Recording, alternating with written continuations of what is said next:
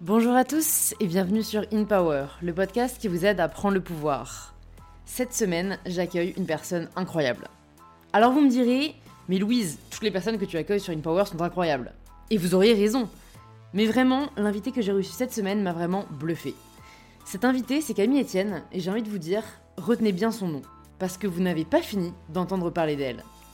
Camille est activiste pour le climat, pour la planète, pour notre futur, mais aussi et surtout pour notre présent, comme elle le rappelle si bien au cours de cet épisode. Camille est impressionnante de par son énergie, ses connaissances, sa volonté de faire bouger les choses. Elle fait aujourd'hui le lien entre le monde scientifique, les politiques et le grand public pour éduquer et informer sur l'urgence climatique. Elle prend la parole, mais elle agit aussi. Camille est à l'initiative de nombreuses mobilisations des jeunes pour le climat, que ce soit des marches ou des nuits passées devant l'Assemblée nationale afin d'être entendue. Franchement, je pourrais continuer encore longtemps, mais je vais me taire, car aucun de mes mots ne pourra rendre justice à ce qui va suivre, autant commencer tout de suite. Je rajouterai juste ceci, envoyez un message à Camille sur Instagram si cet épisode vous a plu, partagez-le le plus possible autour de vous afin que son discours puisse être entendu. Et je suis ravie de vous inviter maintenant à rejoindre ma conversation avec Camille. Salut Camille Salut Bienvenue sur InPower. Bah, merci. Je suis très heureuse de te recevoir, une camarade aussi euh, de Sciences Po, même si on n'est pas de la même promo. Est-ce que, bah, pour toutes les personnes qui nous écoutent, tu peux te présenter de la façon dont tu le souhaites? Carrément. Et eh ben, très simplement, je pense que je suis une jeune de 22 ans, bientôt 23, et je suis une euh, activiste pour la justice sociale et climatique. En Ouais. gros. Ok. est-ce que c'est une étiquette? Enfin, quand est-ce que tu t'es dit, ok, salut, je suis activiste? C'est vrai que c'est une bonne question. C'est un peu bizarre parce que c'est pas. euh, c'est plutôt quand on me l'a dit de moi, en fait. C'est quand euh, Ouais, des quand médias, quand, il y a- défini. quand on m'a défini par ça, même quand on m'appelle euh, la Greta française, c'est toujours assez perturbant d'être défini par quelqu'un d'autre un peu. Il y a un peu un truc de. Hmm. je sais pas, je suis juste moi et j'essaie de faire ce que je peux euh, en fonction de là où je sens que j'ai un impact. Donc, euh, surtout que je suis intéressée à plein de choses et que je suis hyper curieuse et du coup, j'adore le cinéma et en même temps, bah, je peux pas me considérer comme encore comédienne et j'adore écrire et jamais j'assumerais d'être écrivaine et du coup, Ah, je trouve jamais dire non, mais du coup, je trouve que c'est cool de. En fait, activiste, ça, ça résume mon envie qui est d'impacter le monde. Ouais, Euh, et après, ça me permet de le faire un peu de toutes les manières que je veux. ouais, ouais. Donc, donc pour toi, tu te définis pas, tu te limites pas à un champ euh, d'activisme, quoi. Non, parce que plus j'avance, plus je découvre que non seulement il y a plein de manières de le faire, Ouais, et euh, qui peuvent être super intéressantes. ouais. Et plus je découvre qu'il y a euh, toutes les luttes qui sont liées et que donc en fait aujourd'hui, euh, moi j'ai commencé par le climat. Enfin, c'est faux, j'ai commencé par les, les jeunes, les jeunes euh, délinquants. C'était la, la délinquance juvénile qui Ouais. finissait en prison. J'étais fascinée par ça. Je voulais être juge pour enfants, Ouais, donc euh, pour m'occuper des jeunes dans les foyers, etc. Et après, plus tu creuses, plus je me suis rendu compte en fait que euh, cette question climatique, elle était très liée à la justice sociale et que du coup, j'avais pas à choisir entre les deux. Et puis plus je creuse, plus je me rends compte que même le féminisme, il est aussi lié à tout ça. Donc euh, voilà, pour l'instant, je me définis par ces deux-là et on verra plus tard. Ouais, non mais c'est c'est euh, hyper intéressant et je pense en effet, enfin moi c'est un- je trouve ça un peu vertigineux aussi, tu vois. C'est que du coup, je sais pas si tu ressens ça parfois, mais euh, étant créatrice de contenu engagée, euh, j'ai l'impression que j'ai le devoir de me renseigner sur toutes les luttes. Et en fait, je ne peux pas bien parler de toutes les luttes, tu vois, c'est faux. Et si tu sais comment je suis d'accord. Ah Ouais, et tu, tu le vis comment toi ça? Parce que euh, bah ouais, parce que du coup il y a ce sentiment de devoir, même d'intérêt, de curiosité, et d'un autre côté, euh, est-ce qu'on peut vraiment tout maîtriser, tu vois? C'est ça qui est super galère, c'est que hum, je suis toujours entre. En fait, le plus dur, en parler maintenant, mais pour moi, le plus dur, c'est pas du tout les haters. euh, tu vois, euh, des, des gens, des, des vieux boomers qui sont là en mode oh là là, euh, elle fait trembler mes petits privilèges, mon capitalisme, euh, c'est une, une ayatollah ou un truc comme ça. Ça, à la limite, je m'en fous parce que c'est des gens qui comprennent pas et Ouais. qui sont encore dans le déni de l'urgence dans laquelle on est. Et à la limite, il n'y a pas de souci, mais c'est juste, en fait, à l'inverse, les gens qui sont qui sont censés être mes pères, qui ont une vision du monde plus ou moins semblable à la mienne, et pour qui, en fait, t'es toujours le trop de quelqu'un et le pas assez de l'autre. Ouais. Et ça, c'est d'une violence, des fois, parce que moi, j'ai mon, mon, mon gros rôle, et je pense que t'as aussi celui-là, c'est d'essayer d'embarquer le plus de gens possible avec nous. Hmm. Parce que je suis sûre que cette révolution, on la fera pas à 10, quoi. Donc, ça m'empêche pas d'être radical dans mes idées, de moi lire plein de contenus qui peuvent être plus techniques, de lire, d'aller à la source des rapports, etc. Mais en attendant, je sais bien que si j'arrive à juste pour montrer que je sais tous mes chiffres et, et, et au grand public, il y a des gens qui vont être mais largués Hmm. parce qu'on a l'impression que tout le monde est au courant. Ça, je suis persuadée que c'est faux. Et donc, il faut qu'on fasse cet effort d'embarquer. En tout cas, il faut qu'il y ait des gens qui fassent cet effort. Et moi, j'adore faire ça. Donc, je veux que ce soit mon rôle dans, ce, dans cette lutte-là. D'embarquer le plus de gens possible avec moi. Et donc, ça veut dire parfois euh, vulgariser un petit peu. Ça veut dire parfois commencer par le début. Mm. Et il y a des gens qui sont plus loin dans leur, euh, dans leur compréhension du problème qui le, qui le prennent mal, en fait. Et qui te font comprendre que tu vas pas assez vite, pas assez fort, pas assez loin.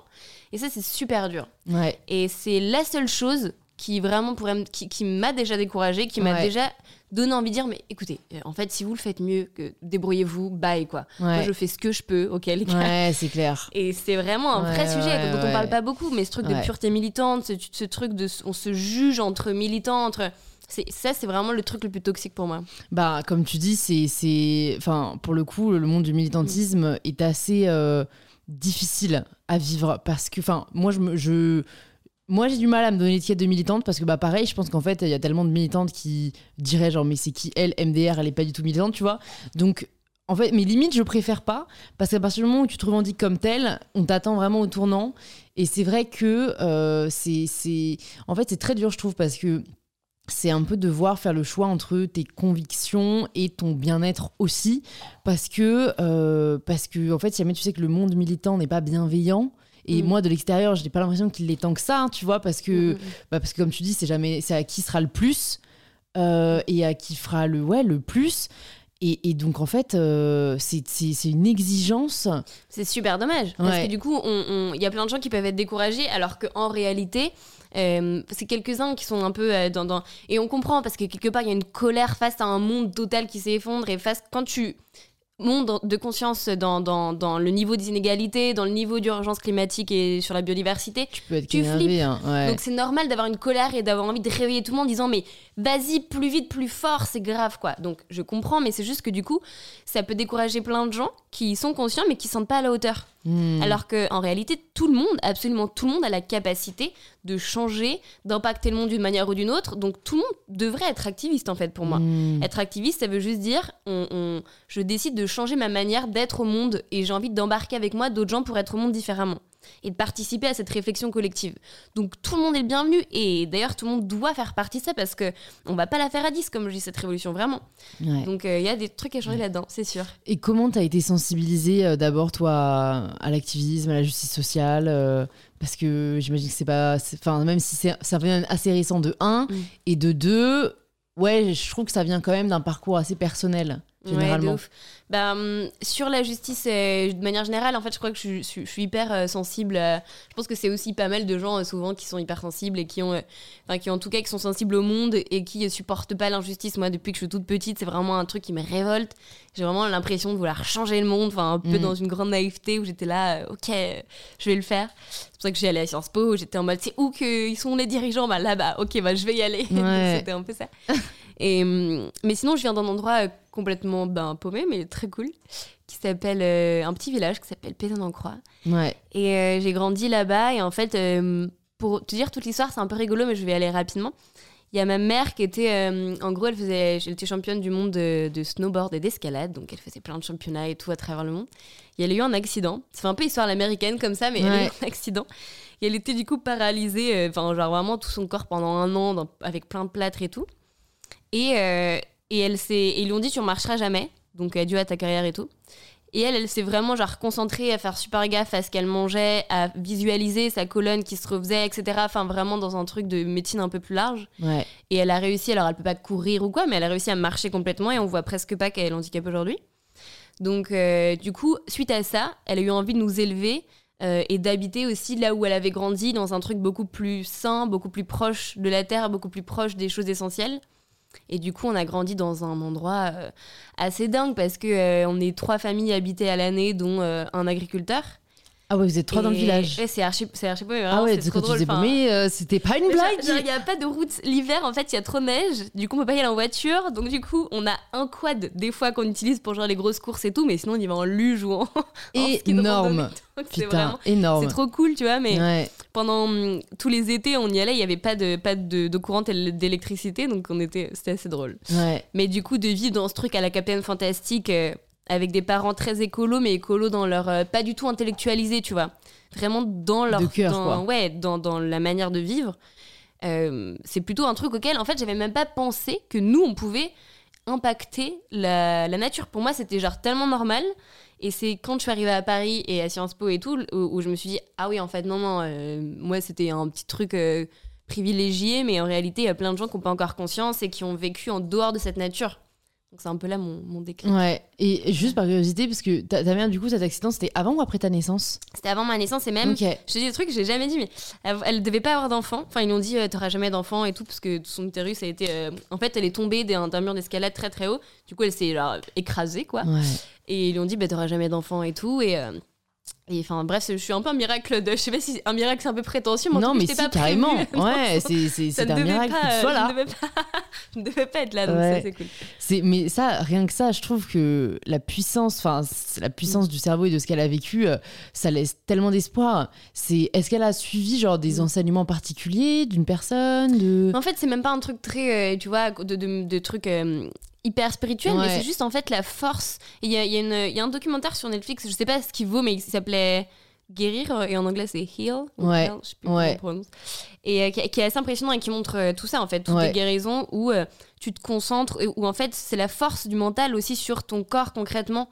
Et, euh, et en fait, ça, ça me donne aussi peut-être la, la- ce qui pourrait paraître être une naïveté, mais pour moi, la naïveté, c'est tant qu'on l'a pas fait. C'est comme l'utopie, c'est ce, que, c'est ce qui arrive demain si on fait tout pour que ça arrive. Mm. Et du coup, ça m'a peut-être transmis cette euh, force de conviction de dire, Ah, mais en fait, tout est possible. Euh, euh, on sait pas, en vrai, à quoi ressemble un monde où, euh, où tout le monde se met, genre, maintenant, à mettre tout son temps, toute son énergie, tout l'argent public pour un... euh, et privé, pour un monde meilleur, en fait. Ça se trouve, ça Mhm. peut aller très vite et ça peut être dingue, tu vois Attends, parce que là, on va, on va passer vraiment. Bon, je préviens, cet épisode n'aura aucun sens. Il n'y aura aucun lien entre les questions. Mais là, je suis obligée de te demander ce qui vient direct à l'esprit.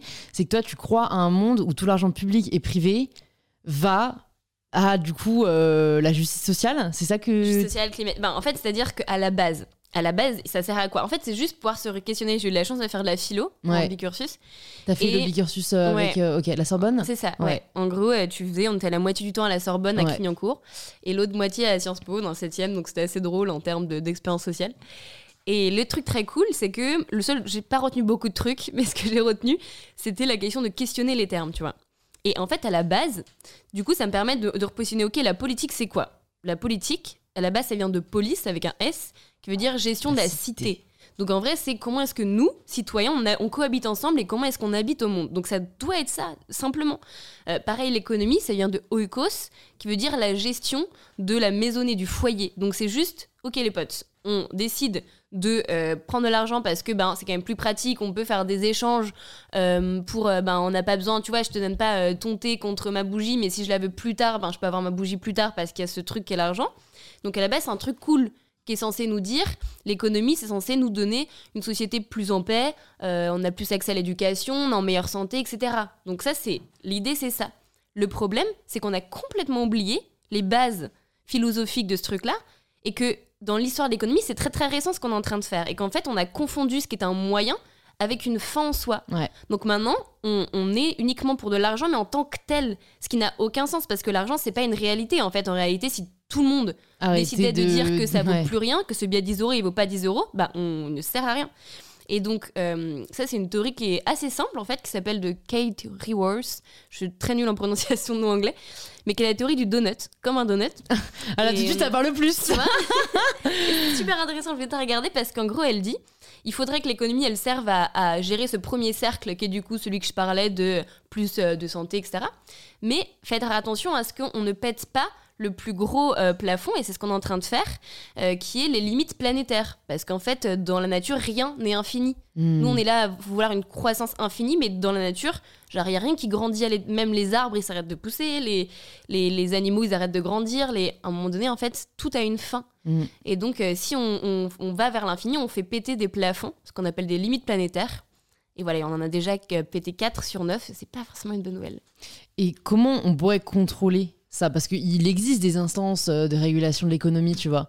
Et on pourrait se dire quoi, ce soit elle qui, qui définisse un certain seuil à dépenser, enfin tu vois, parce que mine de rien, dans des situations comme celle qu'on est en train de vivre, là, euh, le Mm. rôle de l'économie, il devient. Parce que comme tu. le- En fait, moi, j'essaie toujours d'être assez pragmatique Mhm. entre la théorie et la pratique. Parce que bien sûr qu'en théorie, ce serait génial un monde où l'économie, c'est juste un moyen d'échange, euh, et, et voilà, ce qui permet être au de. service de- des gens, quoi. voilà, être au service des gens et ce qui permet juste des, des- des interactions dans la société, de, de- voilà, de se développer. Mais dans les faits, euh, ben, ça se passe jamais euh, aussi facilement. Et par exemple, euh, comment, enfin, une année comme celle-ci où euh, pandémie mondiale, euh, des personnes euh, dont leur salaire était ben, la restauration ou euh, voilà le, le monde de la nuit, enfin bref, plein d'autres Mhm. choses, se retrouvent sans revenus du jour au lendemain. euh, ben, en fait, là, l'économie, elle se repense. On peut plus juste se baser sur une théorie. Mais en fait, il y a, euh, c'est trop intéressant, mais il y a deux, il y a deux liens. Il y a d'abord le fait de se dire d'où est-ce qu'elle vient cette pandémie. Elle vient aussi de la manière dont on habite le monde et euh, en l'occurrence le fait d'être, en gros c'est un zoonose, le Covid, dans ce qu'on appelle un zoonose, c'est une maladie qui est transmissible de l'animal à l'homme.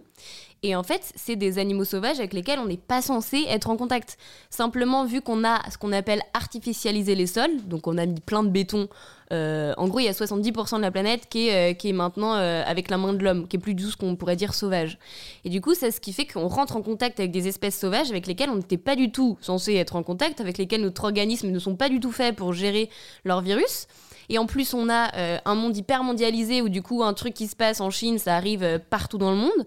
Et on a aussi des élevages intensifs. Et ça, c'est super grave parce que du coup, on a une seule espèce en fait de, de par exemple de poulet qui fait que quand il y en a un qui est malade, paf, tout est malade d'un coup quoi.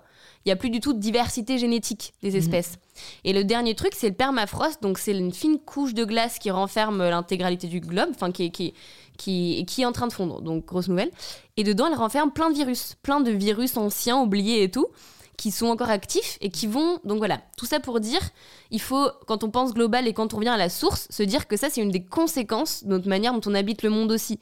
Donc, repenser un, un modèle plus simple, respectueux du vivant, euh, ça nous permettrait d'éviter ce genre de pandémie, type euh, la pandémie du Covid. Après, euh, il faut encore une, une fois voir euh, tout, en, tout est en termes de proportion. Les gens qui galèrent, en réalité, ils sont pas. Par exemple, le grand capital n'est pas taxé. Euh, Il y, y avait un député, le rapporteur du budget, qui s'appelle Pierre Larouturou, européen, qui avait commencé une grève de la faim, quand même Mhm. pas n'importe quoi pour un député, Ouais. euh, pour taxer justement la spéculation.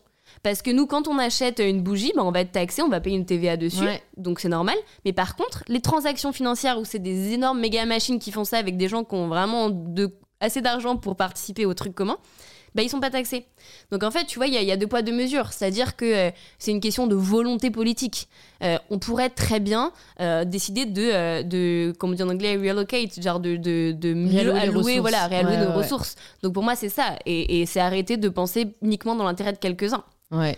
Mais donc, Donc, toi, tu crois à la théorie des euh, 1% euh, VS 99 Mais c'est plus qu'une théorie, en fait, c'est des choses qui sont. euh, c'est pas une haine, en fait, il faut bien comprendre que c'est pas une haine des, euh, des méga riches ou un truc comme ça. Moi, j'étais avec Emmanuel Faber euh, ce matin, et, et en fait, il y a quelques dirigeants qui ont réellement envie d'impulser une transition et d'utiliser leur grand pouvoir pour faire plein de choses. Mm. Mais dans la réalité, c'est très souvent au détriment d'autres. C'est-à-dire que, ça tu vois bien dans la mode, pour reprendre un sujet que tu traites plus souvent, bien sûr que euh, quelqu'un qui s'est fait énormément d'argent, tu, tu vois bien avec ta marque, Mm. que pour faire de la marge, c'est pas évident.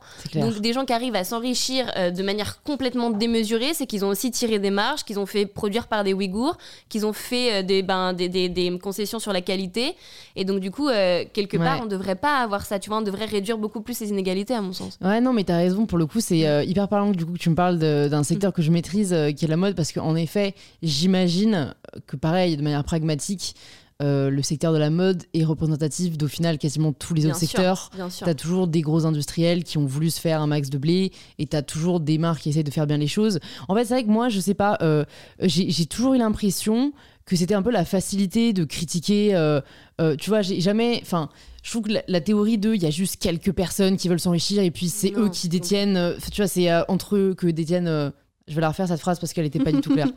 C'est qu'en gros, tu vois, ce sont genre juste. Je vais pas réussir à la dire. Qu'en gros, c'est juste quelques personnes qui détiennent Mm. un peu la finance mondiale et qui, voilà, détiennent le monde. Enfin, Mm. J'ai toujours trouvé ça un peu genre la théorie du complot, tu vois. Ouais. En fait, je pense qu'il y a juste beaucoup d'opacité et que du coup, au Bien final, on ne se rend pas compte. Après, ce qui est certain, c'est que, euh, c'est que le monde de la finance mérite d'être régulé et, et qu'en fait, surtout, je pense, il est tellement pas. Enfin, toi, du coup, vu que tu t'es vachement Mm, renseigné sur euh, tout l'aspect euh, climatique, environnemental, est-ce que le monde de la finance, tu commences aussi à bien l'appréhender sûr. et Alors, comment il existe bien- et ce qu'on pourrait, ce qu'on pourrait le changer? Parce qu'en fait, pourquoi est-ce qu'il n'y a pas. Parce que moi, j'ai l'impression que les personnes qui critiquent le monde, le monde économique tel qu'il est, euh, le, le libéralisme, etc., vont toujours avancer des arguments qui, fondamentalement, ne sont pas forcément euh, Mm, mm. efficaces. Enfin, tu vois, je, je pense euh, même à des à des personnages politiques euh, extrémistes euh, euh, qui vendent du rêve en boîte, économiquement parlant, alors que dans les faits, pour avoir étudié l'économie, pour avoir aussi, euh, Mhm. enfin pour le coup, moi c'était vraiment ma spécialité euh, au cours de mes études, fondamentalement, tu ne peux pas faire un monde où tout le monde ferme ses frontières, ou euh, Non, tu vois sûr. revenu universel pour tout le monde enfin faut financer ça tu vois et donc moi c'est vrai que j'ai, j'ai- je cherche encore des économistes qui repenseraient l'économie de marché plein. d'une ma- ah bah génial vas-y dis-nous tout Non, non, mais je suis d'accord qu'il faut. Enfin, c'est très important de pas, euh, comme tu dis, tomber dans le truc très facile de genre c'est quelques-uns méchants. euh, parce que du coup, moi, ça m'a donné l'opportunité de rencontrer. Opportunité, je sais pas si c'est le bon mot, mais j'ai pu rencontrer pas mal de grands dirigeants dans des écrans. Euh, et en fait, il y en a qui sont juste pas conscients. Enfin, il y, en a quelques-uns, dirigeants politiques économiques, qui, euh, en effet, veulent garder leurs privilèges, ça c'est certain. Il y en a d'autres qui, qui sont vraiment... Il y a un gros problème de formation des élites et de gens qui ne sont pas au courant de l'urgence. Mais parce qu'aussi, on a 24 heures dans une journée à un moment donné, et que, imagine le quotidien de ces gens qui doivent gérer la bourse, gérer des millions de personnes qui sont là, tac, tac, leur quotidien va archi vite. Ils n'ont pas le temps, ils n'ont pas l'espace mental Ouais. pour euh, bah, aller lire un rapport, euh, même le ré- résumé pour décideurs du GIEC, de d'appréhender ces sujets-là. Donc moi, c'est ce que j'essaie de faire aussi, de faire ce lien entre des scientifiques qui ont de la connaissance et euh, des gens qui prennent des décisions. Il y en a beaucoup qui disent ah bon mince, ça m'arrivait d'apprendre des trucs à euh, typiquement j'avais passé une journée avec le PDG de Monsanto Bayer, euh, ben sur des sujets d'agriculture, des fois il était pas, il était un peu largué quoi. ouais Euh, grosse nouvelle. Ouais, Mais, non mais non mais t'as raison, c'est en fait c'est c'est con parce que c'est tellement simple. En fait, c'est juste Ouais, qu'ils n'ont pas l'info quoi. Mais il y a, y, a, y a de ça. Y a, en fait, pour moi, il y a trois trucs. Il y a hum, souvent ce que je rencontre. Je réponds pas directement à ta question, mais il y a, y a ceux qui sont, qui, il y en a. C'est pas du tout complotiste de dire qu'il y en a qui veulent garder leurs intérêts parce qu'il y a un truc égoïste aussi et il y a un truc de, carrément. il y en a quelques-uns et en fait c'est un truc structurel. Il faut pas imaginer genre des méchants euh, derrière euh, leur cave un peu noire et qui euh, sont en mode yes on gouverne le monde trop bien. Euh, c'est- beaucoup plus sournois parce que c'est des structures de pensée, c'est des, trucs mis en place qui sont depuis des générations et des générations et qu'il faut bouger. C'est des grosses machines. C'est eux-mêmes se sont convaincus en fait du bien fondé de ce qu'ils font. C'est ça aussi. Hmm. Euh, après, souvent par exemple de créer de l'emploi, de tout ça, ils ont l'impression qu'ils font des trucs cool quoi. Ils s'accrochent Euh, à ce qu'ils font sûr. cool plutôt que de regarder Bien ce qu'ils pourraient faire mieux. Et après, donc, tu as ceux, comme je disais, qui ont pas, enfin, qui sont pas formés. Il y a un gros manque de formation des élites sur ces sujets. Euh, et les troisièmes, ça, c'est une question de vision et je pense d'ego qui fait que beaucoup de ces gens dans des positions de pouvoir sont quand même des mecs blancs, euh, 6 de 60 ans, et qui du coup ont aussi une bonne virilité à montrer et qui ont du mal à se dire qu'il va falloir à un moment donné dégonfler, que l'homme va pas tout réguler, qu'on va pas réussir à faire ça tout seul et qu'il va falloir un peu d'humilité. Donc il va Mhm. falloir laisser la nature se régénérer, il va falloir de temps en temps laisser la nature faire, observer comment elle fonctionne, euh, recréer des écosystèmes, faire du biomimétisme. Et, euh, et en fait, ces gens-là, moi souvent, ils me disent, mais euh, non, non, euh, c'est bon, euh, en gros, euh, on, va, on va y arriver en fait. Ok, je suis conscient de l'urgence. Typiquement, j'étais avec le ministre, j'ai passé une heure et demie avec le ministre des Transports. Lui me disait, il, il est, très, il est très carré, il est, il est hyper, il est hyper au courant de tout ce qui se passe, mais il est persuadé qu'il va y avoir un avion vert demain, qu'on va pouvoir voler en émettant zéro carbone, que la technologie sauvera le monde en gros. Hmm. Là où, là où factuellement, c'est pas possible. Enfin, il y, a- y y une balance entre les deux à avoir, mais, Ouais, euh, mais ouais. ça va pas tout sauver. Il va falloir qu'on réduise certains trucs. Bah, je pense, comme tu dis aussi, il y a peut-être une non-volonté d'affronter la réalité parce que c'est plus confortable. Et, Totalement. et, et- et en fait, enfin voilà, associé à l'optimisme euh, bah, dont tu me parles, du ministre des Transports, etc., c'est hyper compliqué. En fait, je pense que c'est compliqué aussi d'être celui qui va accepter de renoncer à euh, ce qu'il a toujours connu. Enfin, en fait, je pense qu'il faut aussi une profonde empathie.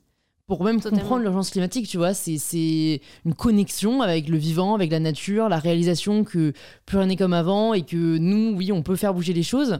Et, euh, et toi, tu fais face à quel genre de réaction généralement de la part des... Parce qu'en plus, tu rencontres des Mm. réfractaires pour la plupart. J'imagine que tu rencontres pas... Enfin, fut un temps où Mhm. tu rencontrais pas mal, parce qu'on a... on parle pas du tout de ton parcours là, mais on peut essayer de joindre un peu les deux. Mais est-ce que c'est par là où tu as commencé On est prêt ou pas du tout?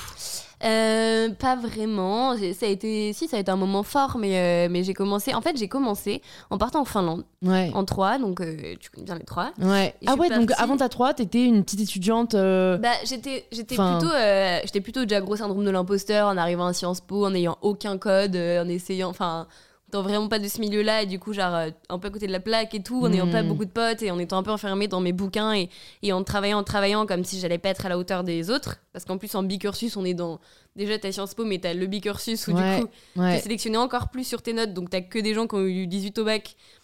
Ce qui était mon cas, mais qui vient pas de lycée parisien, et du coup, t'as un peu un truc où je me sentais bête, quoi. Enfin, je me sentais. J'ai pas de culture générale autant que sur l'histoire, sur l'art, sur des trucs comme ça. J'allais jamais au musée, enfin, je m'ennuie dans les musées, tu vois. genre, Ouais. et du coup, j'étais en mode merde. Et qu'est-ce que t'as voulu faire le bicu philo Et hum, bah, en fait, c'était. euh, en fait, je, je- la philo m'intéresse beaucoup pour cette prise de distance, justement. Ouais. Il y a un peu... Et puis, ça me rassurait aussi d'avoir un pied à Clignancourt, où du coup, c'est euh, au bout des 4, c'est avec. C'est la fac, euh, t'as un truc beaucoup plus d'anonymat, Ouais. et qui me rassurait aussi un peu, tu vois. Ok, je comprends. Je comprends la transition était plus douce.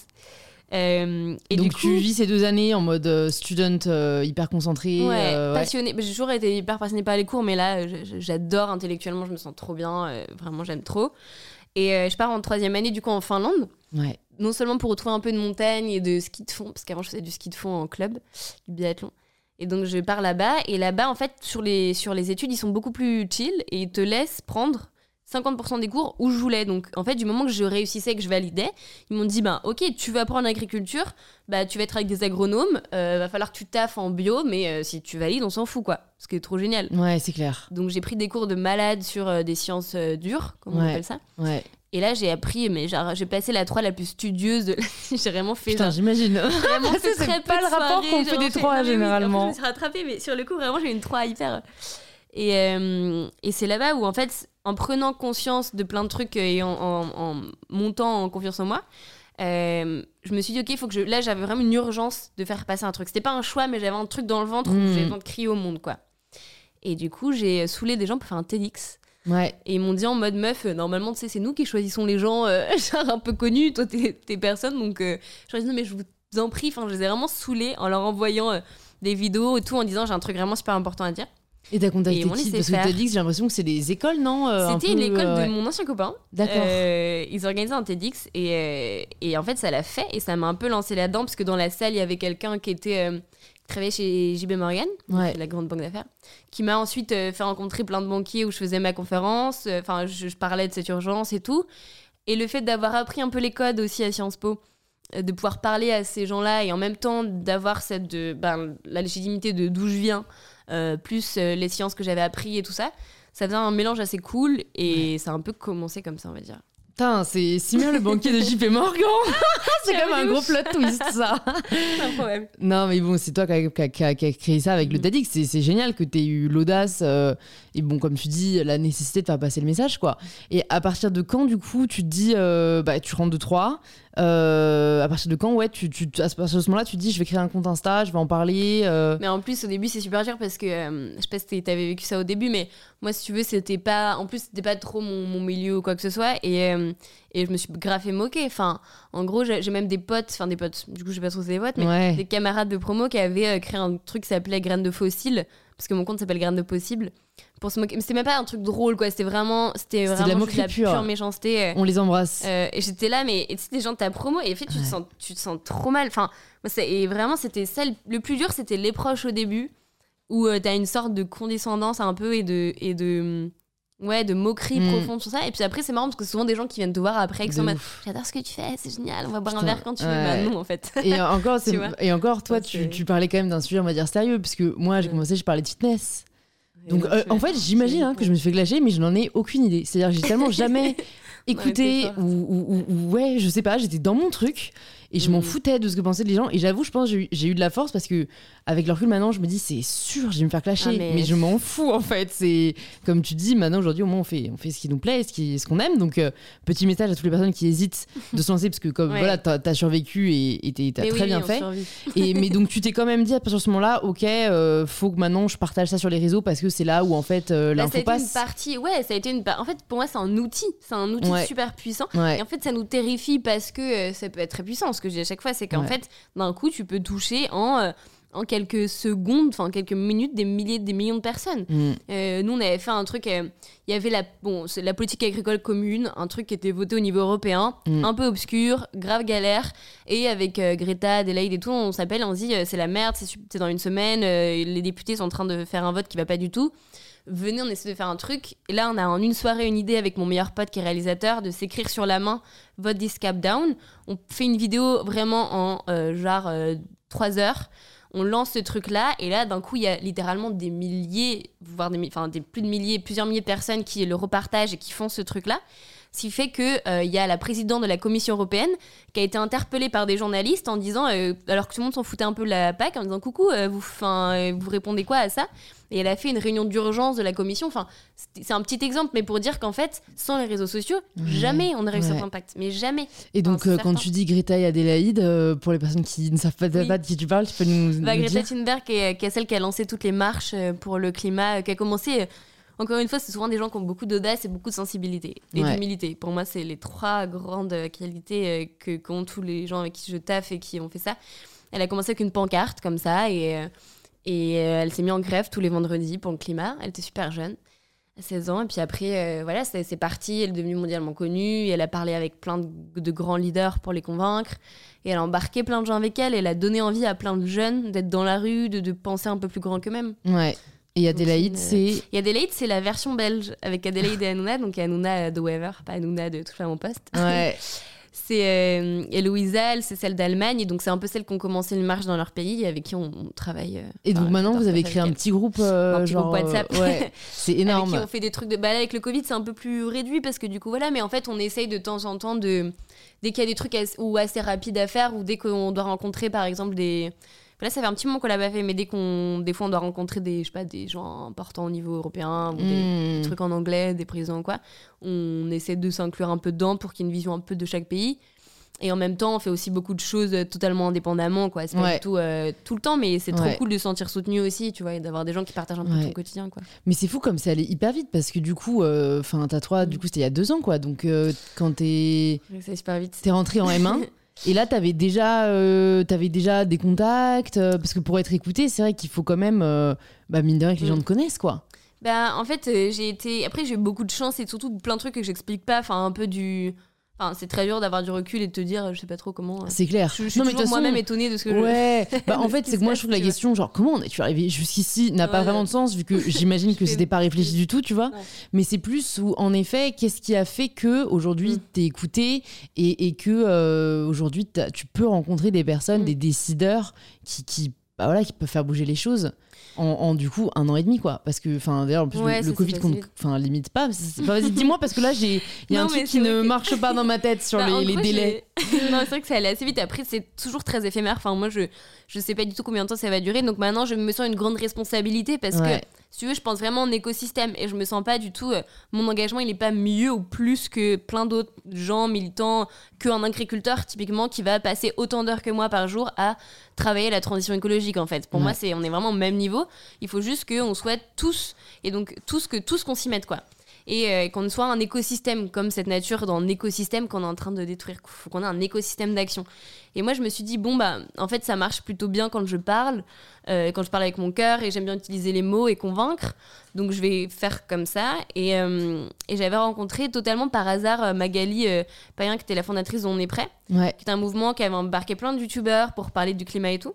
Et au début, moi, je faisais le lien entre les scientifiques et le grand public. Donc, en gros, je rencontrais tous les biologistes euh, français, et enfin, pas tous les biologistes français, mais beaucoup de biologistes français.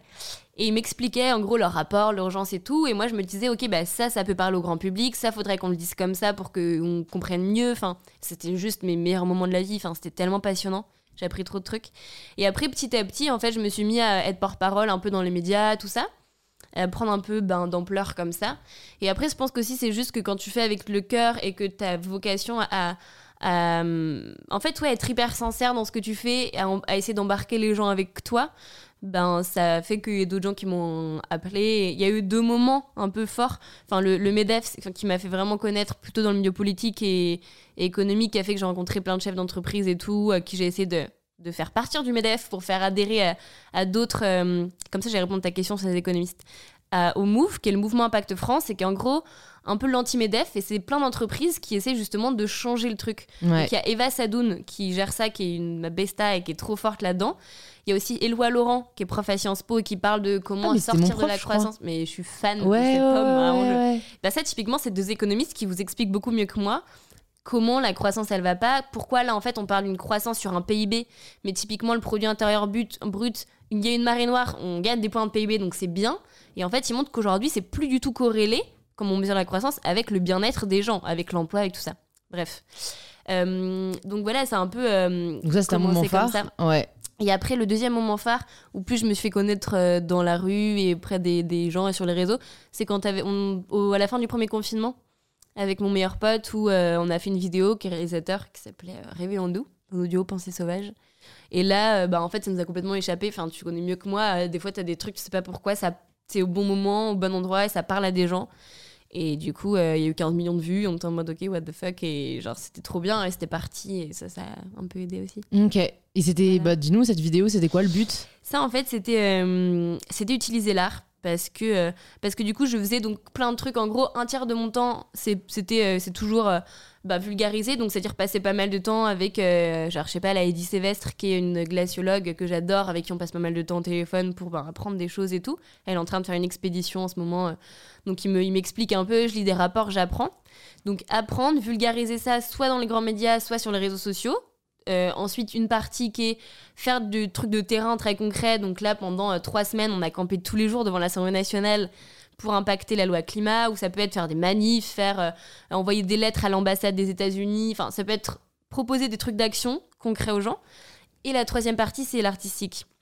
Euh, et ça, c'est l'artistique. Et pour moi, ça marche trop bien parce qu'en fait, je me suis dit, ok, moi, ça me touche. Tu vois, de les rapports du GIEC, ça va me faire pleurer, super. Mais en vrai, il euh, n'y a pas beaucoup de gens qui vont être euh, sensibilisés par ça. Rapport, ouais. Alors qu'en vrai, on a tous déjà pleuré devant un film, on est tous tombés amoureux d'un acteur ou d'une actrice en deux heures alors qu'on sait que c'est faux. Enfin, tu vois, il y a un truc où je me dis, mais c'est ouf le pouvoir que ça a sur nous, sur nos émotions. Alors que, enfin, je trouve ça hyper fascinant là. En, fait. en plus, quoi. C'est dingue, c'est dingue l'art à quel point c'est un truc universel.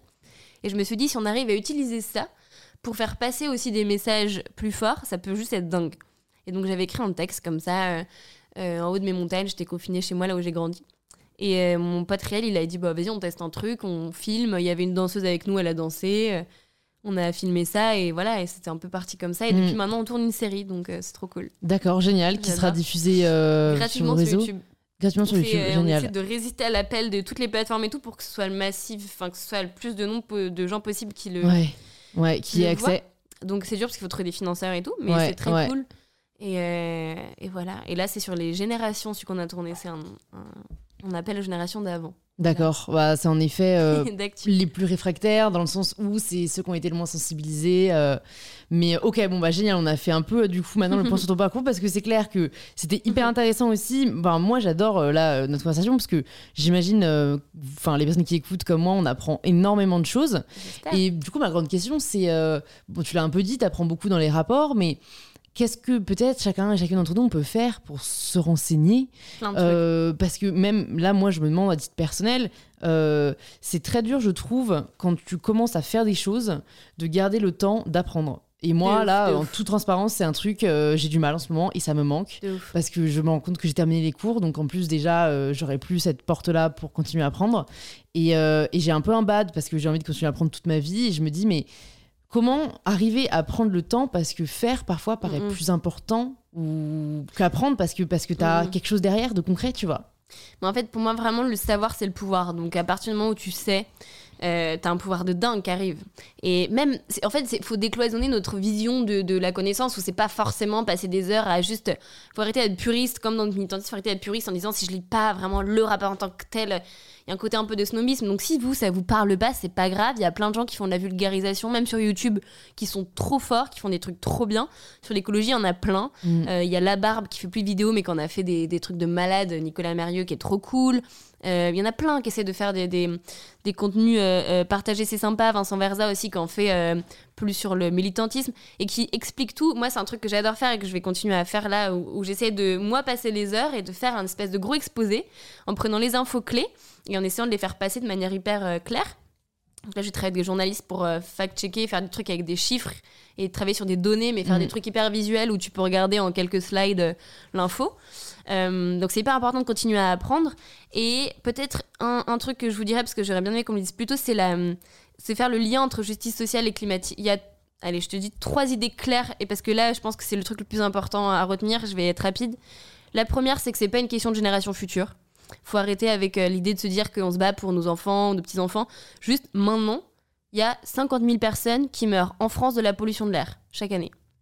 Donc, juste 50 000 euh, du Covid, on, a, on avait déjà euh, tout mis les avions à terre, on avait déjà tout enfermé les gens chez eux et tout, quand il y avait beaucoup moins de 50 000 morts. Parce qu'il y avait une, là, il y a une menace qui pesait sur nous, le Covid, donc on a agi bien mal, j'en sais rien, je suis pas épidémiologiste, mais je sais que dans mon quotidien, j'ai vu que l'État, les entreprises, tout le monde s'est chauffé, on a fait un truc. Là, il y a une urgence écologique. Il faut pas croire que c'est pas parce qu'elle n'est pas prise au sérieux et qu'on n'agit pas qu'elle n'est pas urgente et maintenant, vraiment. Donc, ce truc-là de, prendre conscience que c'est ici que ça se passe, que c'est pas que non plus un truc du bout du monde, de banquistes qui fondent et tout ça, et de très loin. Chez nous, aujourd'hui, on voit il y a un tiers des oiseaux des champs qui a disparu. Euh, il y a, en gros, pour les animaux vertébrés, depuis les années 70, il y a 68%. Donc, dites-vous, regardez un membre, genre votre famille, 10 personnes, il y en a 7 sur 10 qui ont disparu. C'est énorme. On est en train de perdre, on parle beaucoup du climat, mais la biodiversité, c'est du coup tout ce qui est vivant, dont on fait partie, est en train mais de, mourir et de s'effondrer, mais à un point, mais, mais genre flippant, flippant, flippant. C'est flippant et en même temps, c'est assez euh, une bonne nouvelle. Enfin, la seule bonne nouvelle, c'est que, à l'inverse du climat, où là, il y a une durée de vie des CO2, du CO2 et des gaz à effet de serre dans l'atmosphère qui fait que dans tous les cas, il y a une espèce de d'inertie qui fait que dans tous les cas, ça va continuer à se réchauffer. Sur la biodiversité, on peut grave agir. Il y a une plage en Thaïlande, ils ont arrêté de faire venir des touristes. En quelques semaines, paf, d'un coup, il y avait plein de vie. Les coraux sont revenus à la vie. Euh, ils ont nettoyé une plage euh, en Inde. D'un coup, il y a eu plein de tortues qui sont revenues pondre. Enfin, il y a grave des trucs qui peuvent se passer et ça peut aller mieux vite.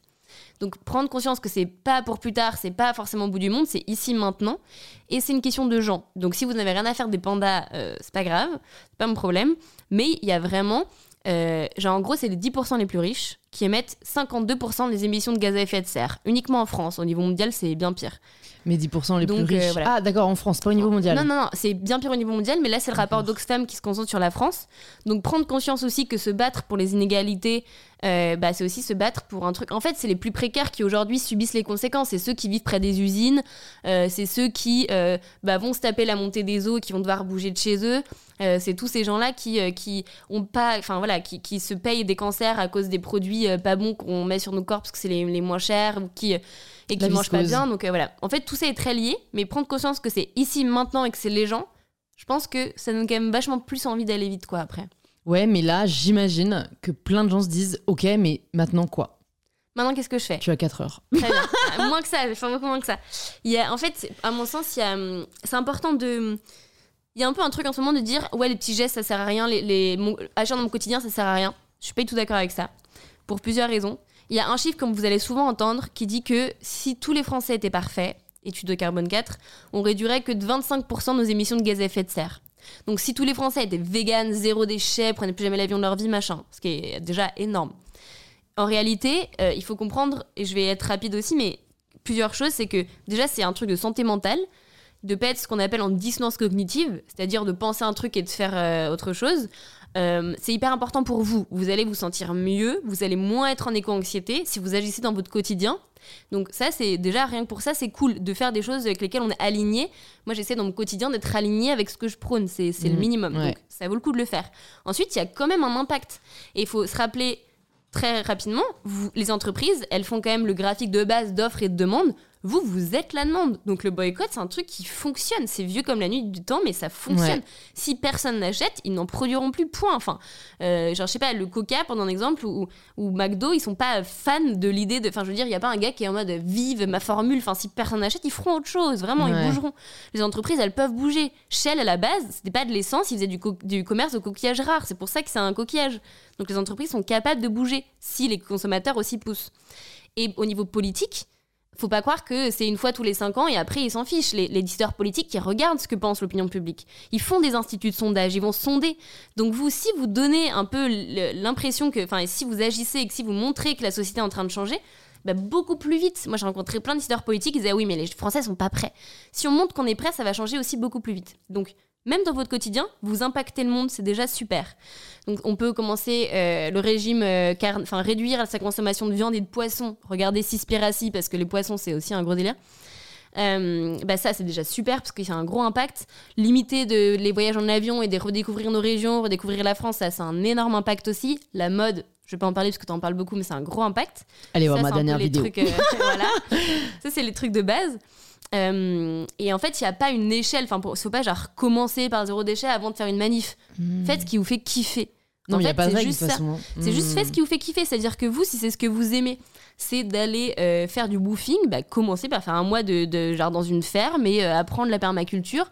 Et c'est pas grave si par ailleurs vous n'êtes pas zéro déchet en fait. Enfin, on s'en fout. Il n'y a pas de, il a pas de diplôme d'activisme. Vraiment, genre, juste, on a besoin de tellement de tout le monde que si vous aimez trop, genre, faire de la musique, mais faites, un artiste de malade qui a une voix qui porte et qui porte ces messages-là et qui donne envie à plein de gens de se lever le matin pour changer le monde. Peu importe ce que vous faites, mais juste faites un truc qui a du sens. Parce que si, vous êtes aligné avec vous-même et que vous faites des trucs qui vous fait kiffer, qui vraiment que vous aimez, eh ben vous allez être plus, vous allez réveiller votre intranquillité et du coup votre capacité à vous réveiller quand dehors il y, a des, y a des choses qui sont en dissonance, qui sont qui font pas sens dans la société quoi. En fait, ce que je trouve hyper difficile, enfin déjà, c'est je suis assez admiratif du fait que euh, tu gardes ton énergie et, et, et, tu vois, enfin c'est, on entend tellement en effet ce discours euh, de la part de personnes qui au contraire sont hyper pessimistes et fatalistes et et, à juste titre aussi. Enfin bref, moi je trouve ça cool quand même de voir vraiment du positif et, de l'énergie. Et, enfin en fait, moi parfois le truc qui me déprime, c'est que je me dis je pense que pas mal de gens veulent faire plein d'efforts et puis après tu allumes ta télé et tu vois ce qu'ils font aux États-Unis ou en Chine. Enfin encore une fois c'est pas juste pour pointer du doigt des gens tu vois. mais c'est que quand moi j'ai vu les chiffres de la consommation d'énergie chinoise qui ne fait qu'augmenter que eux enfin ils jettent leur mais tout par terre. Enfin tu vois je veux dire les, Français sont pas du tout parfaits mais au moins c'est vrai quand même les gens euh, utilisent les poubelles qui sont dans la rue. Et il y a un peu ce truc de bah ouais mais à quoi bon tu vois? Ouais je comprends de ouf. Ça c'est un vrai argument qui est ressorti en effet plein plein de fois. En fait déjà il y a aussi une grosse. Euh, la manière dont les chiffres sont présentés sont souvent très très trompeurs parce qu'il y a beaucoup d'intérêts euh, diplomatiques. En fait, quand on remet euh, à, la, à la consommation par personne, sachant que les Chinois et les Indiens typiquement sont très nombreux, nous on consomme beaucoup plus en tant qu'Européens qu'un Chinois moyen. donc quand on remet par habitant, en termes d'émissions, c'est énorme. enfin, nous, en fait, il faut aussi se rendre compte que un Français, en gros, c'est 11 tonnes de CO2 par an. Donc, on peut dire quoi Ça veut dire quoi? Très concrètement, le fameux les fameux 1,5 degrés, la COP 21, les accords de Paris, que vous avez peut-être entendu parler, l'idée de dire on limite le réchauffement à la fin du siècle à 1,5 degrés, il faudrait émettre pas plus de 2 tonnes de CO2 par Français et par an. 11 tonnes, 2 tonnes. Donc euh, ce qu'il faut qu'on fasse, c'est assez énorme. Donc en fait, typiquement par exemple, un Français, c'est en moyenne euh, entre 4 et 5 terres si tout, le monde vivait comme un Français, il faudrait 5 terres. Sauf qu'a priori, on n'en a qu'une. Donc ça veut dire qu'on la pique aux générations d'après et on la pique à des gens qui aujourd'hui peuvent pas vivre euh, avec une seule planète, quoi. Donc faut, faut voir ça. Faut voir qu'en fait, quand on consomme plus, il y a un gâteau. Si on prend deux parts, ça veut dire qu'il y a quelqu'un qui va pas avoir à manger, vraiment. Donc euh, si on pense comme ça, après on se dit ah oui. Hmm. Et il y a aussi une responsabilité aussi qu'on a historique. C'est-à-dire que nous, donc ça c'est un peu chiant parce que bah, on n'est pas nés là, mais comme les gens qui sont nés à l'autre bout du monde, euh, qui sont nés euh, ouïghours et qui aujourd'hui sont massacrés, ils n'ont pas non plus choisi quoi. Donc mm. ça va, on est quand même plutôt bien lotis. Mais on a une responsabilité historique de ouf parce qu'on s'est développé en premier, on a grave profité on a sorti les énergies des, sols en premier, on, a fait cette industrialisation en premier, et du coup, bah, à un moment donné, maintenant, c'est facile de pointer du doigt ceux qui, euh, qui bah, en fait, en sont au début de leur développement en disant mais oui, vous, mais parce que nous, on a déjà fait en fait cette phase-là où on était un peu dans l'expansion, et donc maintenant, on vit sur les, les bases solides de ce qu'on a construit, donc on se doit d'autant plus, on se doit d'autant plus de le faire, parce que sinon on le fait pas, bah, on peut pas demander à mmh. des gens qui sont déjà en galère, quoi en tant que privilégié, on a un gros, gros, gros, on a une grosse responsabilité parce que sinon on le fait pas, on va pas demander à des gens qui, mais même au point de vue français, on va, les gens qui disent oui, mais alors les gens de banlieue, ok, euh, c'est super sale, ils jettent n'importe où. Enfin, j'ai vraiment des gens qui me disent ah ça. Ouais. Je suis en mode, mais euh, enfin, vous vous rendez compte qu'on peut pas demander déjà quand on regarde les émissions entre nous, nos iPhones de partout, nos vacances euh, à Bali toutes les deux semaines et tout. Enfin, en, en termes d'émissions, on est quand même bien plus là, même si c'est moins visible. On peut avoir l'impression que c'est moins visible. Euh, et en même temps, on peut pas demander à quelqu'un qui a une charge mentale euh, d'avoir euh, trois jobs pour payer ses études, de galérer, de en plus dire bah vas-y concentre-toi sur la planète. en fait, il faut déjà qu'en tant que privilégié, on se dise on a une grosse responsabilité. Et ça, Ouais. pour moi, c'est vraiment important. Ouais, bah de toute façon, c'est la notion de privilège où aussi là, en fait, il y a une éducation à faire parce que moi, je me souviens toujours sur une vidéo YouTube que j'avais faite il y a longtemps sur genre mon parcours, bref, par rapport à mon poids, etc. Euh, J'étais au tout début de mon éducation sur les privilèges, etc. Tu vois, ça devait être a deux ans et demi. Et, euh, et donc, j'avais eu quand même la présence d'esprit de dire. Parce que voilà, j'ai quand même dit, bon voilà, après je sais que je suis quand même une femme mince, blanche, euh, Mhm. voilà, privilégiée. euh, et il y a une fille qui avait commenté, tu te rends compte quand même à quel point c'est honteux de dire que c'était privilégié d'être blanc et tout. Et t'avais quelqu'un qui lui a dit, mais enfin, c'est la notion de privilège, tu vois. Mais, mais donc, en fait, je me rends compte que c'est vrai qu'il y a aussi une éducation à faire là-dessus, euh, sur, sur, sur ce que c'est, sur. bah, tu vois, que toi, comment est-ce que tu en as pris conscience Mm, mm. Enfin, qu'est-ce que tu peux dire aujourd'hui aux gens qui ne se rendent peut-être pas compte de leurs privilèges et comment Mais- on peut aider ceux qui ne le sont pas, quoi C'est normal. En fait, c'est- normal de ne pas apprendre. En fait, il faut quand même avoir une grande bienveillance et se dire que euh, on apprend tous les jours. Moi, il y a plein de, sujets sur lesquels je suis encore hyper larguée et je découvre et je suis en mode ah ok merde, je savais pas. Euh, Enfin, tu vois, où, où on apprend tout le temps, on est toujours en apprentissage et en- on dit beaucoup le mot déconstruction. Je l'aime pas trop trop parce que du coup, c'est un peu euh, négatif. C'est genre en mode il faut qu'on déconstruise un truc alors qu'en fait, on peut juste construire notre nouvel imaginaire qui est beaucoup plus et notre nouvelle réalité qui est beaucoup plus sincère et Ouais, égalitaire. quoi. ouais, ouais. Mais bon, bref. euh, mais au-delà de ça, bah, en fait, c'est se rendre compte de ses privilèges, c'est se dire juste, il y a des gens qui, dans, avec genre une couleur de peau différente, un genre différent, un- une identité sexuelle différente, euh, une situation économique différente, vont pas avoir les mêmes droits. Et c'est juste ça, c'est-à-dire que tu vas pas te faire arrêter ou traiter de la même manière par la police, tu vas pas euh, avoir les mêmes chances de- d'accéder à des postes juste par des choses qui ne définissent pas ta enfin, qui définissent ta personne, mais qui ne dépendent pas de toi en fait, qui ne dépendent pas de toi. Et du coup, ça c'est ouf. Mm. Ça, c'est ouf. Et en fait, quand tu réalises ça, euh, tu te prends pas mal de claques. Ouais. Et je pense que c'est vraiment super important de savoir d'où tu parles. Et pas sans vouloir, enfin, il n'y a, y a pas de souci, mais du Ouais. coup, prendre, c'est le minimum qu'on peut faire parce que du coup, on peut, ça nous permet de devenir alliés.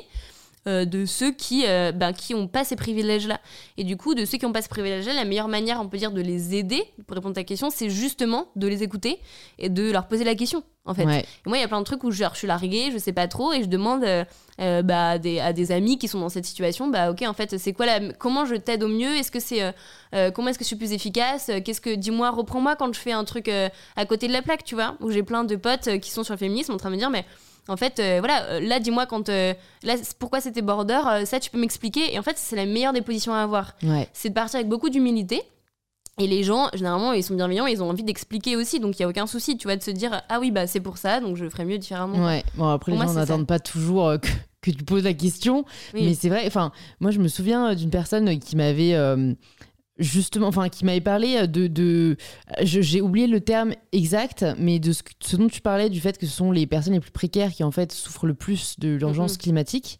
euh, et, et que, et qui, en fait, parfois, du coup, bah, en fait, méprisent les personnes euh, blanches privilégiées qui Mhm. parlent de ces sujets-là. Euh, toi, tu vis comment ça aussi parce Mhm. que parce que tu parles de cette situation sans la connaître et ce que je trouve dommage, il y a quand même beaucoup de Mhm. personnes qui ne trouvent pas légitime des personnes qui n'ayant pas vécu la situation partent du principe que tu n'es pas euh, à même d'en parler. Bah ça c'est le ça rejoint totalement le premier le sujet dont on parlait au tout début, Ouais. qui est euh, faut aussi faire, enfin en fait c'est tellement compliqué. En fait c'est juste que des fois il faut faire, et là j'apprends encore, mais il faut faire le- la balance entre Mm. l'idéal et l'action. Enfin il y a un peu un truc de sinon. En fait sinon je ferais Sinon, tu plus fais rien. rien, c'est clair. Et juste, je serai en, en total avec mon cerveau qui fumerait tout le temps, en train de me dire est-ce que je peux, est-ce que je- En fait, il faut. Moi, j'essaie de trouver le bon milieu entre ok, je prends conscience des privilèges que j'ai, j'avance, j'en découvre des nouveaux petit à petit, je découvre des trucs euh, que, que- voilà. Euh, donc je laisse la place à d'autres quand je peux. Tu vois, typiquement, je vais faire un podcast, un truc comme ça. Bon, je vais inviter une personne racisée pour qu'elle me parle de ce qu'ils appellent l'écologie décoloniale, ce qui, Ouais. ce qui est du coup le lien entre, comme l'écoféminisme, qui est le lien entre le féminisme et l'écologie. Ouais. Donc là, qui est le lien entre les deux. Euh, bah, typiquement, c'est donner la parole à ces gens-là, mais ça veut pas dire non plus que, que du coup je ne peux pas parler d'écologie. Enfin, Ouais. l'écologie, par définition, c'est le truc qui concerne, qui est le plus universel sur Terre, parce que ça concerne tout le monde qui est vivant et même plus largement tout ce qui est en vie. Donc, à partir de là, c'est l'apanage de personnes. Enfin, Ouais. c'est vraiment l'apanage de personnes.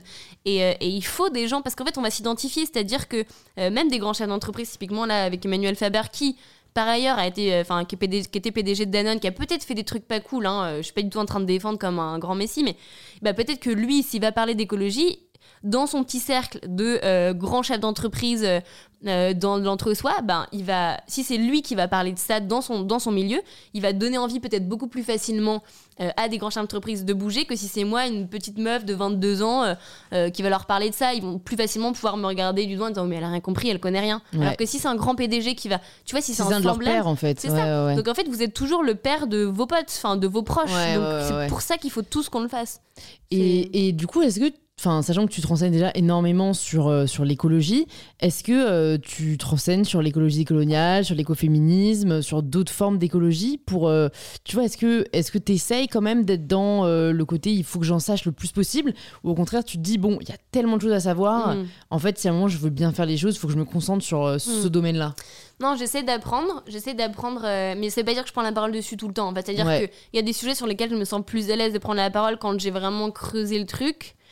Et en même temps, ça va l'inverse de ce que de ce que je prône, qui est de dire à tout le monde n'attendez pas de vous sentir parfait, légitime pour oser parler, parce que si vous attendez d'avoir lu tous vos rapports, d'être pour oser parler, personne va le faire. Donc go go go, hein. go. Et puis on, en fait. Savoir se remettre en question, c'est-à-dire qu'aucun fait des gaffes, mais le monde ne va pas s'effondrer si on fait une gaffe. Mm. Quelqu'un va nous le dire, on va dire mea culpa, pardon, c'était maladroit, je, je, je, je- j'accepte mes erreurs, je les reconnais et on avance quoi.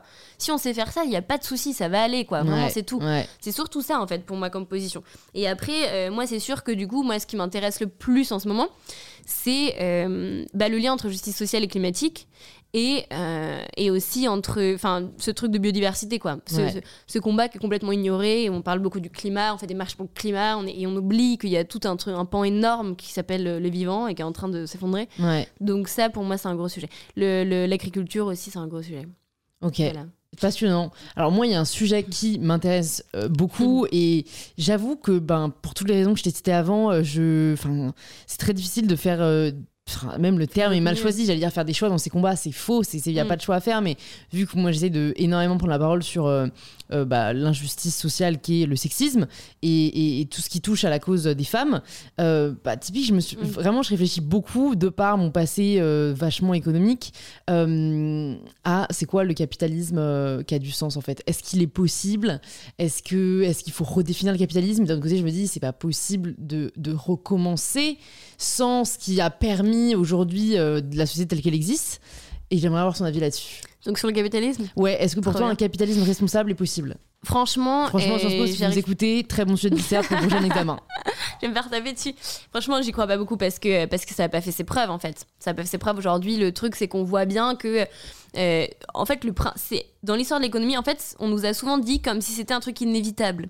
Comme s'il va falloir faire avec, c'est une donnée, les potes. Et ce truc-là, c'était souvent une excuse qu'on me donnait en tant que dirigeant. Et enfin, que de dire, oui, mais on peut pas, ouais, on peut pas faire différemment, Ouais, c'est une grosse machine.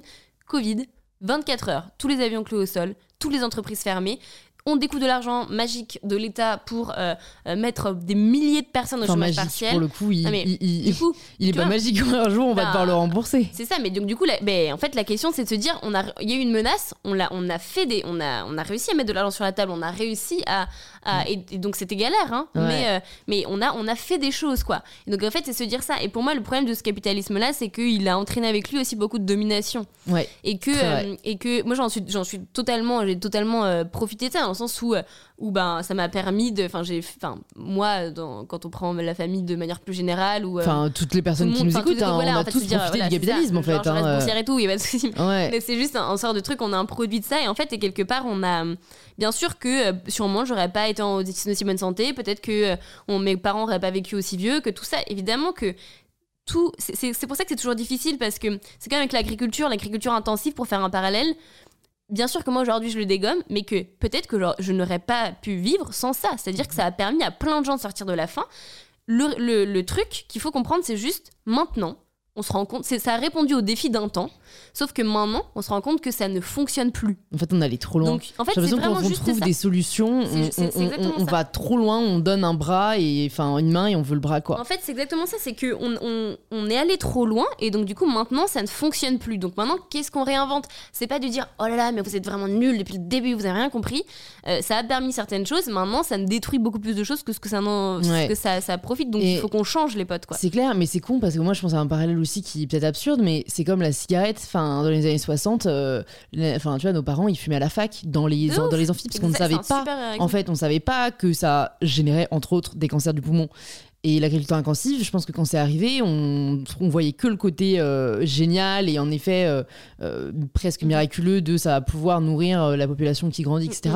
Parce qu'on ne savait pas derrière les OGM, les conséquences, les sols, enfin l'extinction de la biodiversité. Et c'est vrai que le problème maintenant, c'est que au moins la clope, on l'a régulée. Euh, On a augmenté les prix, tout ce que tu veux, et là où Mhm. aussi on a peut-être fait en sorte que le capitalisme ait du sens, c'est un grand mot ce que je dis, Mhm. mais au moins, euh, enfin moi franchement, il y a un truc où si on a besoin d'argent, à un moment, taxons ce genre de truc qui à un moment tue aussi le vivant. J'ai l'impression qu'on ne fait rien pour le réguler, même si on commence à faire des choses.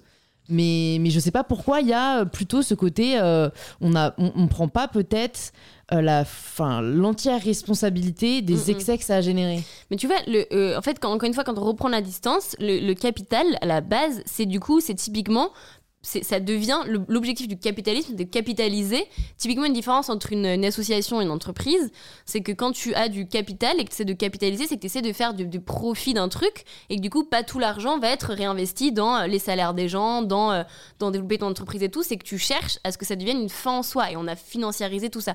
Pour pas devenir trop complexe, c'est juste, ça revient exactement à ce que je disais tout à l'heure. C'est que si on dézoome, dézoome, dézoome, il faut se rendre compte que c'est hyper récent dans l'histoire économique, que c'est une manière de Ouais, faire, mais que c'est pas du tout la seule vrai. et que euh, ça a répondu à un défi, mais que ça a créé tellement d'inégalités et de, ça a mis tellement de systèmes de domination en place qu'en fait on peut plus aujourd'hui se dire ça fait tellement profiter qu'un tout petit nombre face à tellement de gens qui en, qui en souffrent que pour moi ça, on peut pas euh, collectivement choisir ce modèle-là. Ouais. ça ne fonctionne pas, on détruit le vivant. En fait, on- ça, ça devient complètement fou et ça nous échappe. Ça nous échappe à un point où maintenant on en est à menacer notre propre existence. Enfin, et, et ça choque personne. C'est quand même euh, Ouais. on, on- on se met à, à croire à un truc totalement, euh, typiquement ce truc de croissance infinie. C'est devenu tellement une- un but en soi et un- un- qu'on a des, des œillères et qu'on voit plus qu'on est en train de se mettre en danger nous-mêmes. On scie la branche sur laquelle on est assise. Ça, ça devrait quand même être notre ligne rouge. Hmm. Se dire, là, à un moment donné, les potes, on va, on va, est-ce qu'on préfère sacrifier des vies euh, pour un truc qui est factice? Faudrait peut-être repenser en Mhm. termes de, de priorité, quoi. Mais tu sais, en fait, je pense que le problème, euh, ma- ma- enfin, une de mes théories, c'est que l'homme, foncièrement, ce qui, ce qui, ce qui le nourrit, c'est aussi le progrès. Et je dis pas que la croissance est forcément le progrès, mais dans nos esprits, c'est perçu comme tel. Et je le vois avec un truc, mais tout con. hein. Les likes ou les abonnés. Mhm. C'est que toutes les personnes qui nous écoutent, je pense, sont contents quand ils ont beaucoup de likes. Et moins t'en as, surtout quand t'as été habitué à en avoir beaucoup, Mhm. bah, moins t'es content ou en tout cas t'es frustré. Et donc je pense que c'est vraiment une espèce de, enfin, vraiment un mécanisme du cerveau humain De chercher l'augmentation, de chercher la croissance.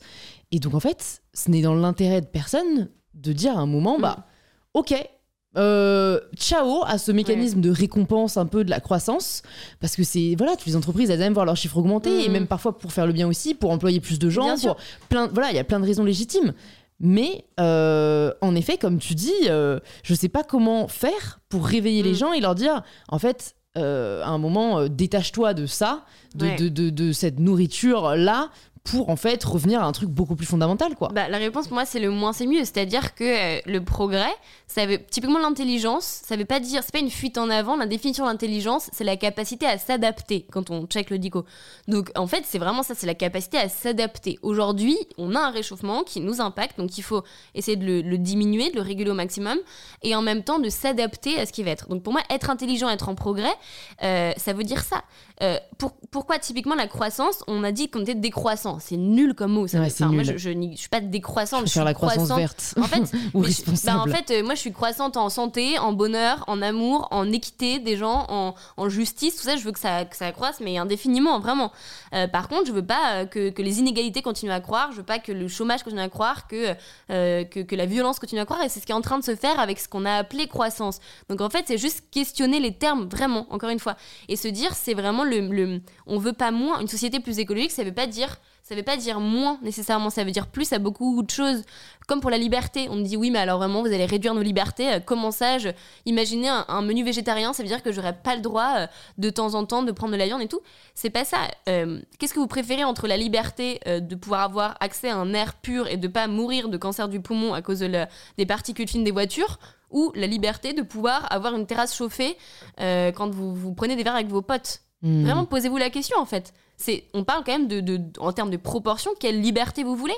Donc c'est aussi ça, c'est re-questionner les termes. Et on peut continuer à être dans du progrès. Typiquement les likes, pour reprendre ton parallèle, moi je préfère avoir euh, euh, plein de messages de gens qui me disent mais ça m'a vraiment, j'ai pris une, j'imagine que toi aussi j'ai pris une claque, j'ai compris un truc, euh, dans ton cas je me suis libérée de, d'un système de pensée où vraiment je contrôlais trop mon corps et tout, ben en fait je me rendais compte que c'était des dictats de la société et que moi j'étais pas heureuse si, tu changes la vie comme ça de 10 personnes, est-ce que c'est pas beaucoup plus valorisant que d'avoir 100 likes Non, mais carrément, c'est beaucoup plus significatif. Euh, en fait, ça peut être du plus, mais juste dans un truc de qualité, pas uniquement de quantité. Et là, ça change tout. Et donc, toi, tu crois euh, en quel modèle?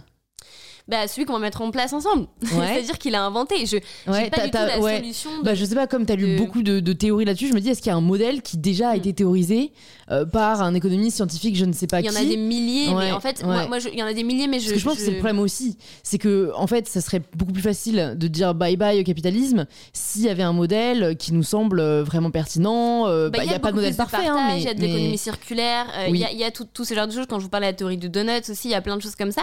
Mais surtout, en fait, c'est ce que nous, on va moi, je crois en la démocratie, vraiment. C'est-à-dire que je crois en la capacité des gens à, euh, quand ils sont formés, quand ils ont typiquement la Convention citoyenne pour le climat, c'est ouf. En gros, en super court, il y avait 150 euh, gens tirés au sort, euh, qui étaient un boulanger, un chômeur, une étudiante, et qui ont été face pendant six week-ends à des experts qui leur ont mis face à eux l'urgence climatique et sociale. Et après, ils ont eu aussi le patron de Carrefour et le patron de Biocop, ils ont eu tous les, les, visions, et ils ont pris des décisions, ils ont mis en place des solutions. 150 personnes qui n'étaient pas du tout militants, écolo ou quoi, trouvé des solutions, mais tellement à la hauteur et, tellement cool que tu te dis, mais en fait, si, si juste on redonnait du pouvoir aux gens et qu'on faisait l'effort de se poser la question, mais les solutions, il y en a des tonnes. Et en fait, non seulement il y en a plein que les scientifiques euh, établissent depuis des années, euh, mais si collectivement on les décide, elles seront, elles seront poussées par nous, les gens. Et alors là, ça peut être tellement puissant. Donc moi, c'est la solution, c'est la démocratie. C'est juste, euh, venez, on se pose la question ensemble de mmh. ça. Et on, et on le fait, quoi. Bah, moi, j'aimerais vraiment. Enfin, je te rejoins vachement sur ce côté, en plus, euh, la force du collectif et, même confronter les points de vue de personnes de différents milieux, différentes ethnies, etc. Mais j'ai l'impression qu'il y a aussi un biais humain. Et ça, j'ai l'impression que c'est aussi assez euh, réparti de manière aléatoire, en fait. Il y a des personnes très individualistes il y a des personnes très collectives. Et donc, en fait, c'est un peu l'homo economicus, quoi. Le côté où, euh, ouais, mais il y a des personnes qui vont juste rechercher leur intérêt personnel, et c'est pour ça qu'il y a des personnes qui volent, et c'est pour ça qu'il y a des personnes qui font des trucs vraiment pas cool dans ce monde, tu vois. Et du coup, euh, j'ai ce côté-là où la démocratie, euh, bah, génial, mais mais voilà, j'ai un doute sur est-ce qu'il y a pas des personnes qui vont un peu faire niquer le truc parce que euh, fondamentalement, eux, ils rechercheront avant tout leur intérêt propre et, et, peut-être aussi parce qu'ils n'ont pas d'autre choix, tu vois. Je, ne juge pas, quoi. Bah, en fait, c'est ce qui se passe aussi quand on a un un modèle où on a des élus, sauf que c'est encore dans un plus petit nombre. Donc du coup, il y, a, proportionnellement plus de chances que, euh, que les quelques-uns qui sont individuels et qui, euh, et qui sont, euh, pour le dire des connards, bah, que eux, que leur parole ait plus d'impact parce qu'ils vont représenter des milliers de personnes. Donc en fait, si, plus on est collectif, plus du coup, bah, proportionnellement, ces gens-là vont moins avoir de poids. Donc quelque part, et il y a, y a, beaucoup de belles histoires. Par exemple, il y avait un climato-sceptique dans la Convention citoyenne qui s'appelait Olivier et qui, face à cette super belle aventure, a carrément changé. Moi, je crois beaucoup dans la capacité capacité des gens à changer. C'est ce qui mm. me fascinait aussi avec les, les, la délinquance juvénile. En fait, t'as des gens qui font des crasses pas possibles à leurs camarades, qui se mettent à voler et tout. Et quand tu creuses un peu, tu te rends compte que bah, c'est qu'ils ont eu, au lieu de les enfermer en prison, bah, tu te rends compte que de mieux, euh, de mieux gérer euh, les foyers, de mieux gérer les gens qui se retrouvent orphelins et qui galèrent et tout, et ben en fait, ça te permet d'éviter derrière la conséquence. Donc, si tu t'attaques vraiment à la source des trucs, euh, bah, tu peux tout changer. Donc, je mm. crois beaucoup dans la capacité de, de l'humain à à avoir une sorte de rédemption quoi. Et donc euh, et donc à changer et, ouais peut-être que c'est naïf hein mais euh, bah de toute façon je pense qu'il faut être naïf pour faire bouger les choses parce que sinon euh, sinon on fait, rien. non mais en plus là je, me suis grave fait l'avocat du diable non, mais raison, parce que alors que à la base je suis grave au contraire comme toi la personne qui a grave la foi l'énergie et tout mais c'est vrai que fondamentalement je pense qu'on a tous et toutes des tu vois des questions et je me suis dit autant que moi je les pose pour qu'on pour qu'on cherche des pistes de réponse. Et puis en plus c'est génial vu que comme dans l'absolu tu as plein de réponses à apporter je trouve que ça apporte quand même énormément d'espoir.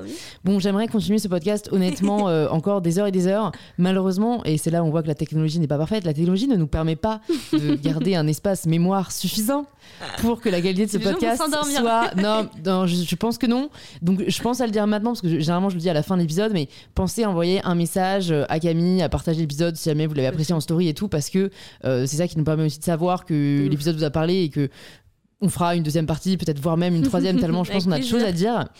J'ai envie de te demander juste là, pour toi, euh, c'est quoi les next steps? Parce que dans l'urgence climatique, il y a tellement de sujets.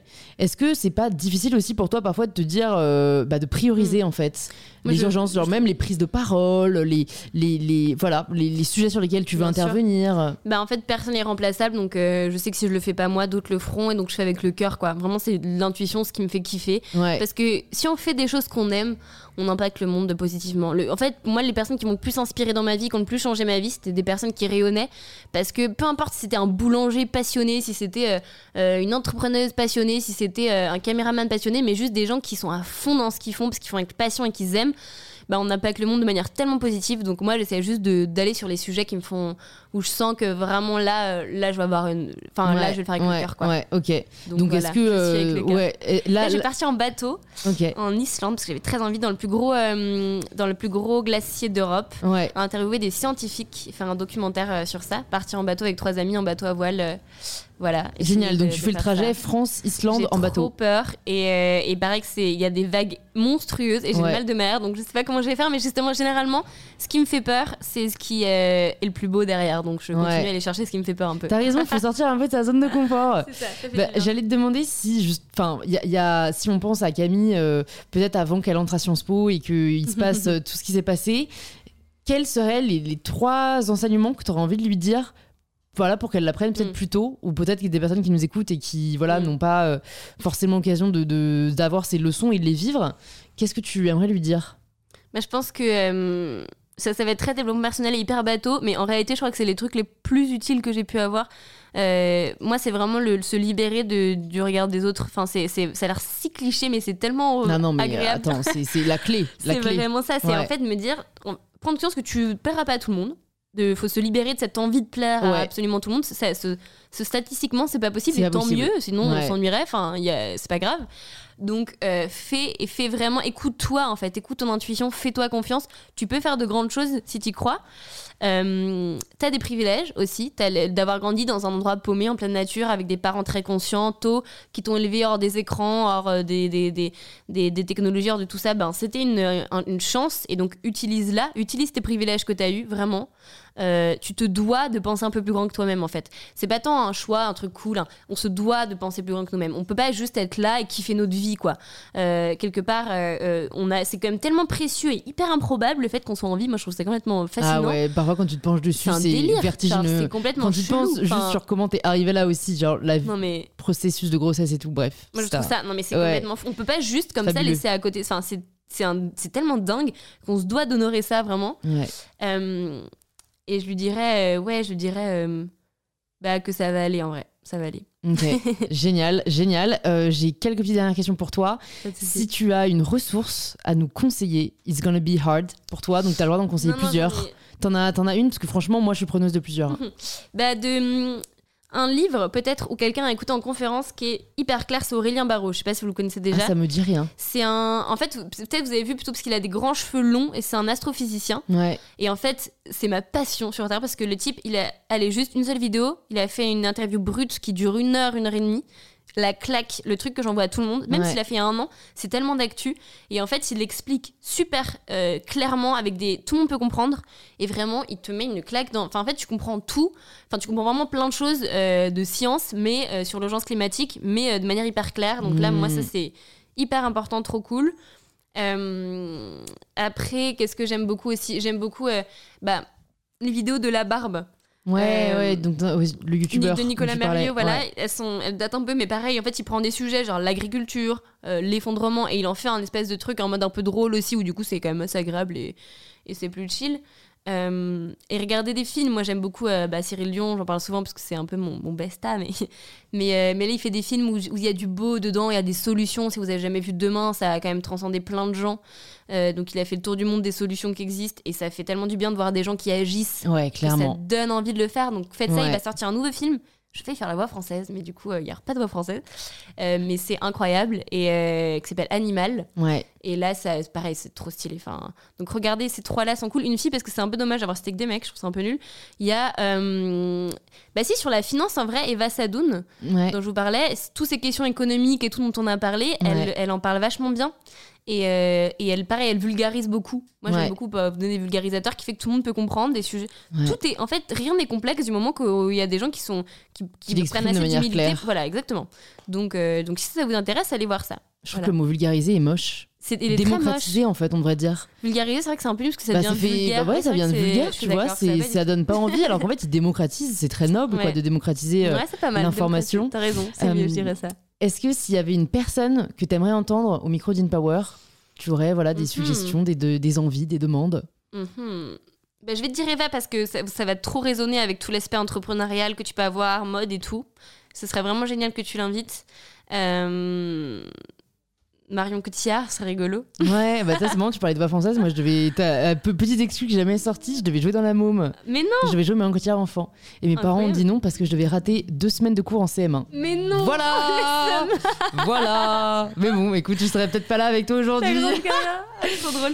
Trop non, cool. oui, elle qui est. Je sais pas ce que je sais pas qu'elle s'engage quand même pas. En fait, euh, on dit ok, c'est juste une star comme ça qui du coup fait le truc pour le climat. Je pense qu'on sait pas à quel point elle a impacté des décisions de malade sur le climat euh, totalement off. Euh, typiquement sur la convention citoyenne, on lui doit plein de trucs et personne ne le sait, donc Génial. petit moment de lui rendre hommage. Ouais, t'as bien raison. Trop cool. Bah du coup, la dernière question, c'est la question signature du podcast. Ça signifie quoi pour toi prendre le pouvoir de sa vie? Prendre le pouvoir de sa vie, bah c'est peut-être réaliser que le pouvoir c'est pas un truc qu'on a ou pas, c'est un truc que tu prends ou que tu laisses aux autres. Vraiment. Et donc, euh, quelque part, il y a plein de gens qui se gênent pas pour le faire, et c'est souvent les mêmes. Donc, euh, il faut qu'il y ait des jeunes, des meufs, euh, des personnes non binaires, des personnes euh, qui, font, qui sont issues de ce qui sont aujourd'hui des minorités, qui prennent le pouvoir vraiment, et parce que si on le fait pas nous, on va pas nous le donner en fait. Mhm. Donc, il faut qu'on se batte parce que nos idées, elles méritent d'exister, elles sont partagées par beaucoup plus de gens que ce qu'on pense, et il faut qu'elles soient défendues dans les grandes instances, dans les grandes entreprises, euh, en démocratie, et qu'elles impactent le monde, quoi, pour que ça bouge. Génial. Bah écoute, merci beaucoup Camille pour euh, cet épisode qui, je pense, aussi est une claque pour euh, beaucoup d'entre nous. Merci à tous celles et ceux qui sont encore là. Euh, bah, si jamais vous voulez en savoir plus sur Camille, sur ses actus, sur ses combats, Camille, où est-ce qu'on peut te retrouver? Bah, sur Graines de Possible, qui est mon compte Insta, où en fait, c'est là quand même où je partage le plus de trucs. Ouais. Donc, du coup, c'est un peu le lien entre des, beaucoup de vulgarisation, donc de démocratisation, Ouais. des chiffres, des trucs que je partage, de l'action concrète où je vous invite à venir à Paris, vous envoyer des lettres, des mails aux députés. Euh, et voilà, et puis de trucs un peu drôles et d'art de temps en temps. Génial. Bah écoute, je mettrai tout ça dans les notes du podcast. Euh, je rappelle aussi que l'épisode est disponible sur YouTube. Si jamais vous avez écouté cet épisode en audio et que vous voulez ajouter euh, maintenant l'image. Et puis bah à très vite Camille.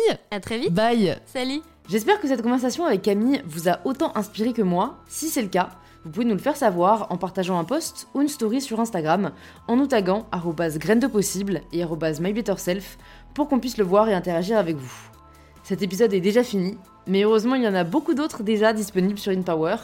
Plus de 150 sont déjà sortis et de nombreux autres sont à venir, donc pensez à vous abonner avant de partir pour ne pas rater le prochain épisode d'InPower.